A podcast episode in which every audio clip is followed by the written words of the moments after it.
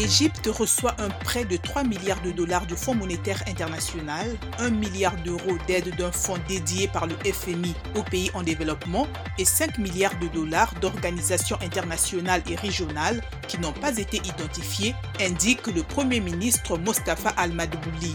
Le FMI de son côté confirme un accord pour des réformes et des politiques économiques globales soutenues par un prêt de 3 milliards. Le Mozambique prévoit d'expédier début novembre ses premières exportations de gaz naturel liquéfié vers l'Europe depuis l'usine flottante Coral Sud exploitée par Eni. Les nouvelles cargaisons contribueront à transformer l'économie mozambicaine et à atténuer un marché mondial du gaz naturel liquéfié tendu et les pénuries de gaz en Europe. La production annuelle de gaz de Coral Sud est estimée à 3,4 millions de tonnes.